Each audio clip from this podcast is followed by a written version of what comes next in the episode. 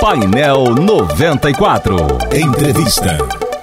A pandemia do coronavírus obrigou muita gente a ficar em casa e, com isso, o lixo doméstico aumentou muito.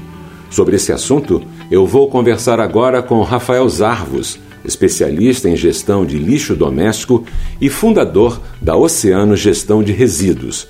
Boa tarde, Rafael, e seja bem-vindo. Boa tarde, Jorge. Tudo bem? Boa tarde, ouvintes da 94 FM. Rafael, mesmo com o confinamento, devemos continuar a pensar no meio ambiente? O confinamento é o momento ideal que a gente tem para reforçar as nossas crenças com relação à necessidade de se preocupar com o meio ambiente. Nesse momento em que as pessoas estão em casa, a gente está tendo a oportunidade de perceber a quantidade de resíduos que a gente gera no nosso dia a dia.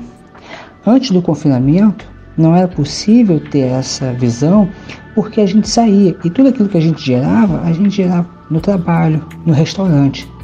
Nesse momento em que a gente é obrigado a ficar em casa, a gente tem a possibilidade de perceber tudo aquilo que a gente consome. E a partir do momento que a gente percebe, aquilo começa a incomodar a gente. E aí a gente precisa repensar, afinal de contas, para onde vai tudo isso que a gente consome.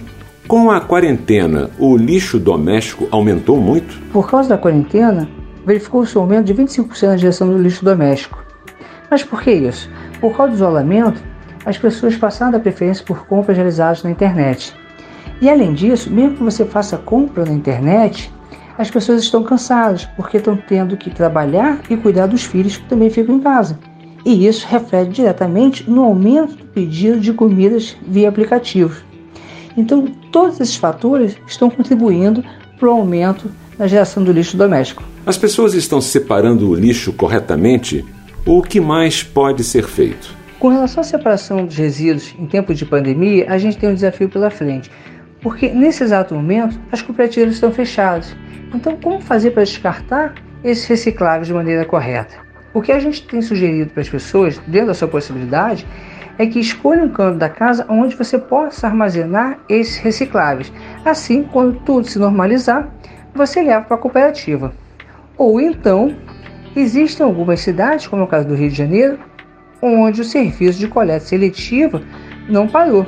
Nesse caso, você continua fazendo a segregação de maneira natural.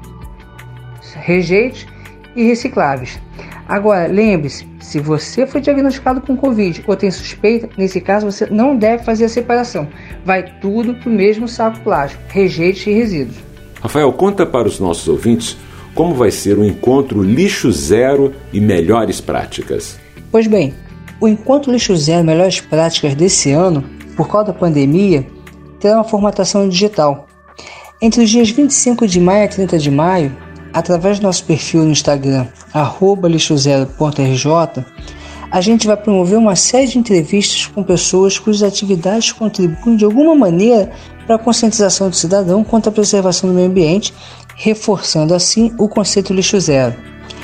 Esses encontros servem para mostrar à sociedade exemplos de pessoas e empresas que mudaram seu comportamento em relação à maneira como enxergam os resíduos, passando a assumir uma responsabilidade frente a esse problema a qual todo mundo enfrenta. Muito bom. Importante abordagem. Está mais do que na hora de repensarmos nossas atitudes diante do lixo que produzimos. Rafael Zarvos, especialista em gestão de lixo doméstico e fundador da Oceano Gestão de Resíduos, muito obrigado pela participação. Toca o barco, Bruno. 94 FM, modo especial.